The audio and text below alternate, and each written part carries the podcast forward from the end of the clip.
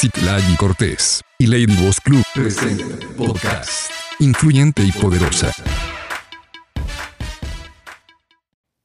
Hola, hola ladies, ¿cómo están? Los saluda Citlali Cortés y bueno, pues ya estamos en el audio número 10 de esta serie.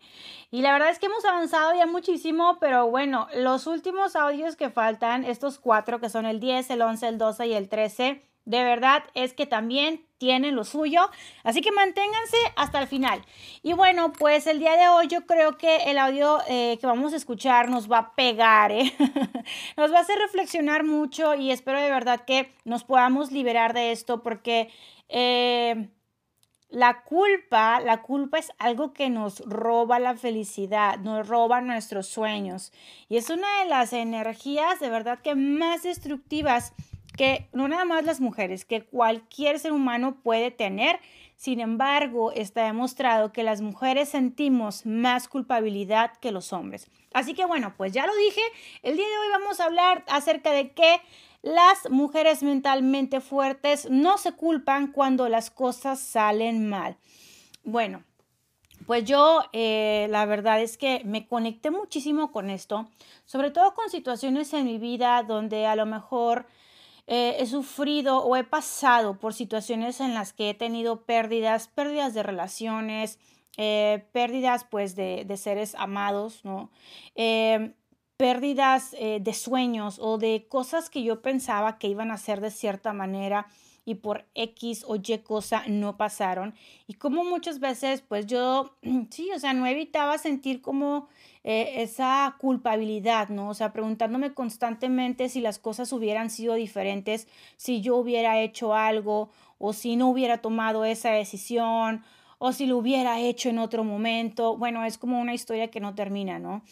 Em, creo que todas hemos pasado por ese tipo de episodios. Ahora, una cosa de la culpabilidad es que en realidad eh, a veces puedes sentirla por como grandes cosas, ¿no? Grandes hechos, como te menciono, por ejemplo, en mi caso, pues al perder una persona eh, físicamente, eh, al perder una relación o un proyecto de vida, pero también a veces sentimos culpabilidad por cosas que ni nos competen.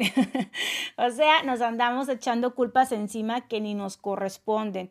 Y si bien ese sentimiento como que, nos puede llevar en algún momento en a, hacer conciencia de si eh, tomamos una decisión correcta o incorrecta y que podemos mejorar para la próxima oportunidad, puede ser eh, cuando no lo estamos controlando y más bien nos controla, ahí es donde se vuelve una culpa que es tóxica.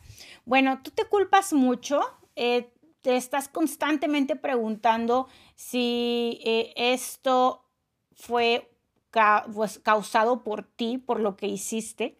Te voy a dar algunas afirmaciones y vamos a ver si tú pues entras en alguna de estas. Cuando la gente me trata mal, pienso que lo merezco o que lo ocasioné. Otras personas me dicen que no debería disculparme tanto. Cuando las cosas salen mal, siempre pienso que tengo la culpa. Cuando mi equipo pierde o fracasa, asumo que fui yo quien se equivocó. Cuando algo malo pasa, siempre veo atrás y pienso en las cosas que pude haber hecho para prevenirlo. Me cuesta trabajo ser amable conmigo porque creo que no lo merezco. Cuando alguien a mi alrededor está infeliz o incómodo, me siento responsable por sus sentimientos. Siento culpa casi todo el tiempo.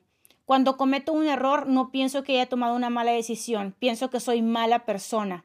A veces siento que no puedo hacer nada bien. Y bueno, aquí me quedé pensando, no viene, no viene en lo que escribió Amy Moore, pero me quedé pensando, pues cuántas cosas, o sea, hay alguna cosa del pasado que ya pasaron muchísimos años y te sigues sintiendo culpable, ¡ay Dios! Bueno, ¿no? Y ahora, por ejemplo, todas las que tenemos hijos, te sientes culpable de a lo mejor no cumplir con las reglas o con las expectativas de las personas bueno, aquí nos podemos alargar con este listado porque la verdad es que como lo dice la autora, las mujeres estamos más propensas a sentirnos culpables que los hombres. Pero ¿por qué lo hacemos? O sea, ¿de dónde sale esto? Bueno, otra vez, pues muchas veces tiene que ver como con la educación, ¿no? Eh, por ejemplo, muchos cuando, cuando somos niñas, eh, se nos enseña que las niñas somos las que provocamos a los hombres. O sea, no hagas enojar a tu hermano, no, no hagas que tu papá se ponga así, ¿no? Tu hermano te volvió porque tú lo provocaste. Incluso a veces el mensaje puede ser muchísimo peor. Sabemos que ha, ha habido pues casos de familias que son abusivas, padres abusivos o que hubo un abuso físico, sexual o emocional y a las niñas se les ha hecho pensar que es su culpa o que algo mal hicieron y por eso sucedió eso. O algunas incluso lo dicen y las mamás o la familia las tachan de locas. Entonces ahí hay un proceso en el que la niña piensa, ok, entonces algo hice yo mal. Si no, si ya denuncié, si ya hablé, pero la persona parece que está bien y a la que regañaron fue a mí, eso quiere decir que yo soy víctima y soy culpable, soy mala, ¿no? Y de ahí viene una tendencia pues de verdad a culparte por otras cosas que han pasado. Entonces, eso en cuanto estamos como a, todo lo que es nivel educación, eh, sí es muy frecuente. Eh, y bueno, pues en general los hombres, eh, haciendo estudio entre hombres y mujeres, pues entonces obviamente las mujeres van a tener más tendencia a sentirse hiperresponsables. O sea que porque todo lo que pasa alrededor suyo, ellas tienen la culpa, ¿no? como, lo, como lo mencionaba en, una, en uno de los puntos anteriores, eh, pues nos empezamos a querer hacer cargo hasta de las emociones de las otras personas. Y de verdad, eso yo creo que eso, eso es raíz de muchísimas eh, bueno, relaciones enfermas y tóxicas. Así que hay que aprender a diferenciar entre lo que es tomar responsabilidad y sentirnos culpables. El aceptar nuestra responsabilidad creo que nos libera porque nos enseña de cuál es la parte que yo hice y la que puedo cambiar. Pero obviamente esa parte de la que soy responsable es de la que me corresponde, o sea, no del 100% de la situación. Siempre que hay una, alguien, otra persona eh, involucrada, cada uno tiene un porcentaje de de responsabilidad, ¿no? Y entonces yo soy responsable de lo que a mí me toca en algunas ocasiones, no en todas tampoco. Pero bueno, a lo que voy es que si tú estás pensando, ¿cómo le hago para diferenciar o para no caer en la culpabilidad? La solución a la culpabilidad para mí, bueno, en lo que en mi experiencia ha sido mucho simplemente el intercambiar eh, culpabilidad por responsabilidad y simplemente decir la próxima vez qué voy a hacer, ¿no? Y bueno, continúo, continúo.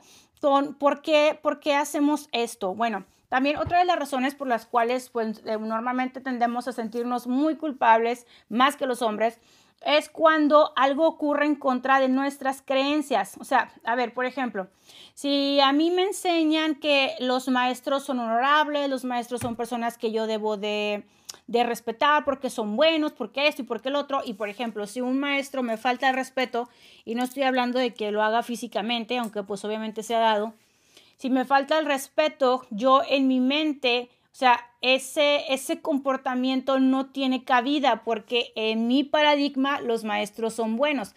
Entonces, muchas veces pues lejos de, ir y hablar y decir lo que esta persona está haciendo o que sientes que te está faltando el respeto, lo que vas a hacer es normalmente hacerte responsable porque esa persona te faltó al respeto. O sea, vas a empezar a decir, ya sí, es que me faltó el respeto porque yo hice esto, porque él es bueno, ¿no? Porque, y puede ser tanto con hombres y con mujeres. Entonces tratamos de justificarlos a ellos en base a algo que estamos haciendo nosotras. Eh, bueno, de aquí podemos irnos, ¿no? Creo que hay una gran lista de situaciones por las cuales nosotras nos, no, puede ser que nos estemos sintiendo así. y te invito a que empieces pues, realmente a hacer como un análisis, ¿no? Y esa es una emoción que eh, se siente inmediatamente. O sea, yo creo que todas la tenemos súper, súper identificadas cuando algo nos está causando culpabilidad. Y algo que yo he aprendido eh, a lo largo de los años también, y que pues no lo menciona aquí la autora, pero es que la culpabilidad es una energía que siempre va a encontrar eh, castigarte. ¿Por qué? Porque cuando tú te sientes culpable, o sea, hayas tú provocado algo o no, eh, te sientes que necesitas un castigo por haber sido mala, ¿no? Entonces es bien fuerte lo que sucede. es como, por ejemplo, me siento culpable de dejar eh, a mi hijo con sus abuelos porque tengo que ir a una reunión de negocios. Y entonces tú lo dejas al niño con esa energía y típico que ese es el día que el niño le da temperatura, se porta súper mal o te está hablando cada cinco minutos diciendo que te extraña como loco. Y eso es porque los dejamos con esa energía. Cuando, por ejemplo, los dejas con los abuelos y les dices, ay, disfruta este tiempo, sé que me vas a extrañar, yo también, pero los dos vamos a estar muy bien y disfruta a tus abuelos, diviértete con ellos, qué padre, ¿no? Y el niño se queda pues contento y dice, ay, qué bien, o sea, me voy a quedar a disfrutar y las cosas van diferentes. Entonces, bueno, ese es como un ejemplo acerca de cómo la culpabilidad normalmente genera un castigo. Entonces, cuando hagas algo, mujer, simplemente piensa otra vez en los beneficios y en las consecuencias y, asúmelos, o sea, asúmelos y avanza. O sea, estate consciente de cuáles son las consecuencias de cada decisión que tomas y asúmelas en responsabilidad y eso va a lograr que de cierta manera movamos la culpabilidad a un lado. Y créeme, nadie más, nadie más vive tu vida, nadie más sabe por qué tú consideras lo que es bueno o lo que sería mejor para tu familia o para tu vida. Entonces hay que estar claras, ¿no? O sea, tener, pues, de saber por qué estamos tomando las decisiones y, y, pues ahora sí que ahí hay que, aquí hay que aplicar algunas de las otros principios que vimos que pues hay que estar dispuestas a romper las reglas, dispuestas a asumir retos, dispuestas a no dejar que las opiniones de las demás personas nos detengan.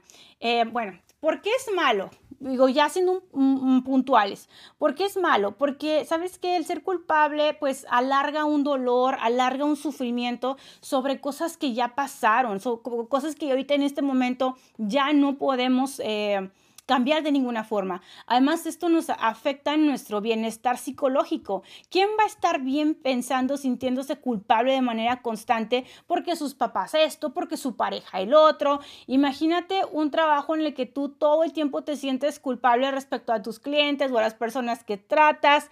Ay, no, o sea, obviamente esto va a generar una culpa excesiva. Y ojo, la culpa se ha asociado con algunos otros problemas. O sea, yo me empiezo a sentir culpable y no le pongo un alto y eso empieza a, asociarse con baja autoestima, con deseo de complacer a las personas de manera estúpida, ¿no? Obvio, porque pues como me siento culpable, a ver, me siento culpable con mis hijos, entonces deja voy y les compro cosas que no les debería de comprar, pero como me siento culpable, pues le voy a tapar el ojo, ¿no? Eh, intentos de evitar críticas, o sea, todo el tiempo estar buscando agradar a los demás, miedo a parecer que tenemos algún derecho de vivir nuestra vida. Ay, eso está muy fuerte, ¿no? O sea, lo he visto en muchas mujeres como por algo que pasó, eh, después viven como, como con miedo de decir, esta es mi vida y tengo derecho de vivir mi vida. O sea, como si tuvieran una condena por algo que les pasó hace X número de años, ¿no? La culpa excesiva también es un síntoma de depresión. Entonces, bueno, fíjense, o sea, hay muchísimas, muchísimas consecuencias de vivir en esta, en esta idea, en esta emoción que genera una realidad. Eh, y claro, mientras más nos culpamos, peor nos sentimos. Hay gente otros investigadores que también han asociado la culpa con vergüenza, autorrechazo, autodesprecio, desórdenes alimenticios, trastornos por estrés postraumático. Entonces, imagínate todas las consecuencias que tienen sentirte culpable. O sea, me siento culpable, entonces me rechazo a mí misma, estoy avergonzada de lo que he hecho, eh, no vivo la vida que yo merezco porque siento que debería estar viviendo un castigo. Bueno, es impresionante, ¿no? La culpa también, fíjese, disminuye tu empatía por otros. Este punto se me hizo bien, bien, bien especial. Si te consideras 100% responsable por todo lo que pasa eh, en tu vida, considerarás a los demás igual, ¿no? Sentirás entonces menos compasión por alguien que atraviesa un momento difícil o que lidia con problemas económicos porque pensarás que es su culpa o que deberías sobrellevarlo de mejor manera. Y esa falta de autocompasión y empatía daña tus relaciones. Entonces, si yo me estoy juzgando a mí todo el tiempo desde una hiperresponsabilidad, si por cualquier cosa que pasa estoy poniendo un juicio sobre mí de soy culpable, entonces eso me aleja de los demás porque todos los demás los veo igual. Ay, es su culpa que se chingue, ¿no? es su culpa que ahora a ver cómo lo resuelva. Eh, ¿para qué se metía ahí? Y bueno, eso obviamente nos va a cortar la empatía con los demás. Además, la culpa, otra, otra consecuencia que tiene es que lleva al agotamiento. Hicieron una investigación entre médicos y se dieron cuenta que es una de las profesiones donde más culpa se siente y se dieron, bueno, hicieron estudios y empezaron a analizar pues eh, cómo empezaban ellos a tener un desempeño muchísimo peor en espiral conforme más culpabilidad sentían sobre su trabajo. Y bueno, pues la culpa evita que hagamos cambios en nuestro entorno, nos mantiene enfocadas en arreglar las cosas del pasado, incluso cuando amiga ya no hay nada que arreglar. Eso ya pasó, tampoco no hay nada que arreglar en ti, simplemente es seguir en responsabilidad. Bueno, ¿Qué podemos hacer eh, en lugar de todo esto? Ya te dije uno de los tips que son los que a mí me han funcionado, que es simplemente, eh, pues, quitar esa parte de la culpabilidad y más bien adoptar una responsabilidad adecuada, ¿no? Y que siempre todas las decisiones que tome, pues decir nada más, o sea, esto es el costo, esto es el beneficio y yo soy la que está tomando la decisión, yo soy la que sabe por qué la está tomando y no tengo que complacer a nadie más con mi decisión, ¿no?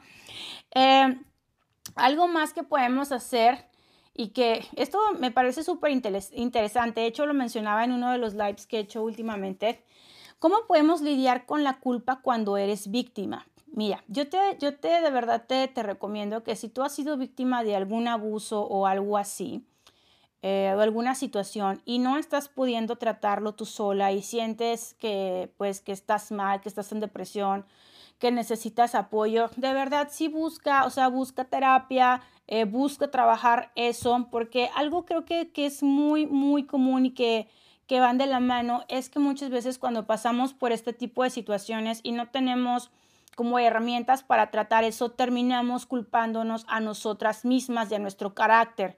O sea, eh, creemos cosas como, ay, me atacaron porque soy imprudente, abusaron de mí porque no valgo nada, ¿no? Entonces, eh, muchas veces eh, culpamos eh, no solo a nuestro comportamiento, sino también a nuestro carácter, a nuestro ser. Y cuando hacemos declaraciones tan fuertes, es bien difícil sacar esa idea, ¿no? Esa idea de, de, nuestro sistema. Y muchas veces sí, de verdad necesitamos ayuda. Eh, si te sientes entonces culpable después de haber sido víctima de algo, por favor busca ayuda porque sí se necesitan otras herramientas algo que nos puede servir también aquí es separar los hechos de la ficción.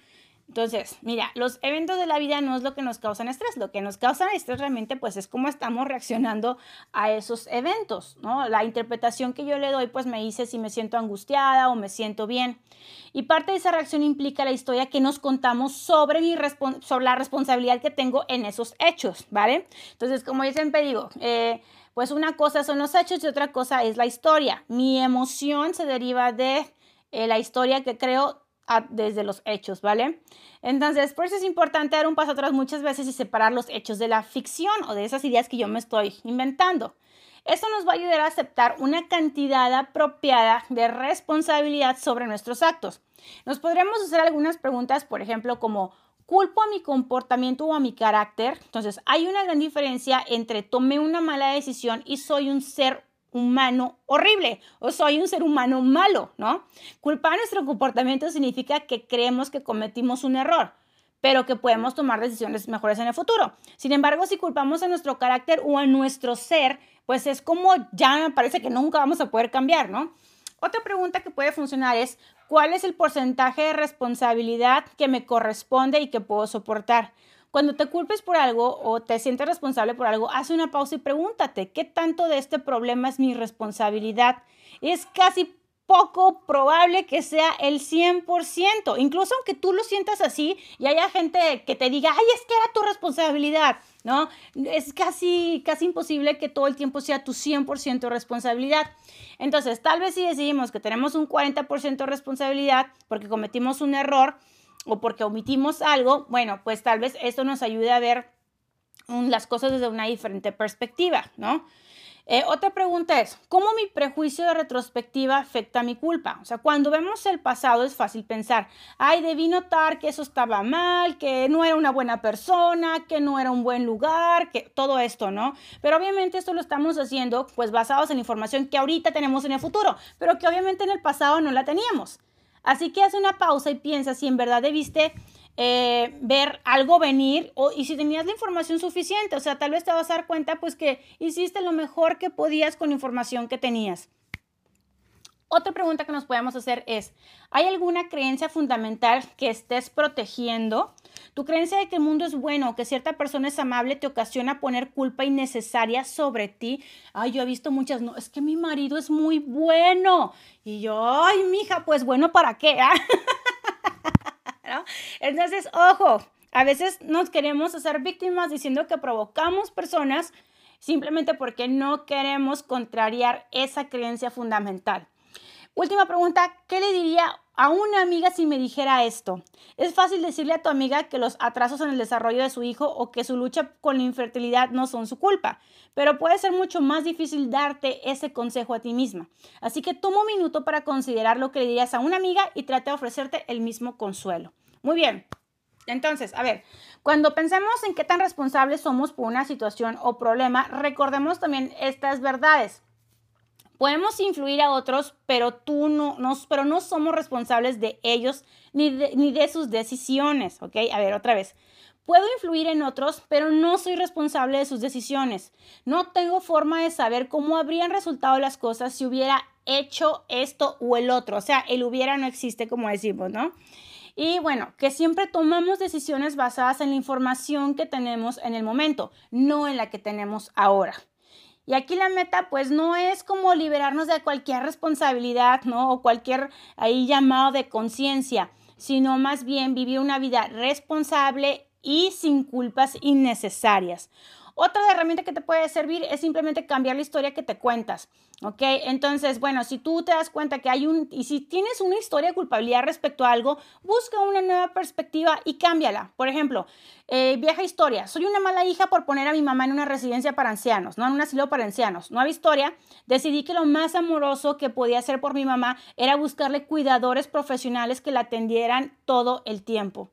¿Ves? Es un mismo hecho, pero pues son diferentes perspectivas. Y en una tú te generas esa parte de víctima y culpabilidad y en otra no.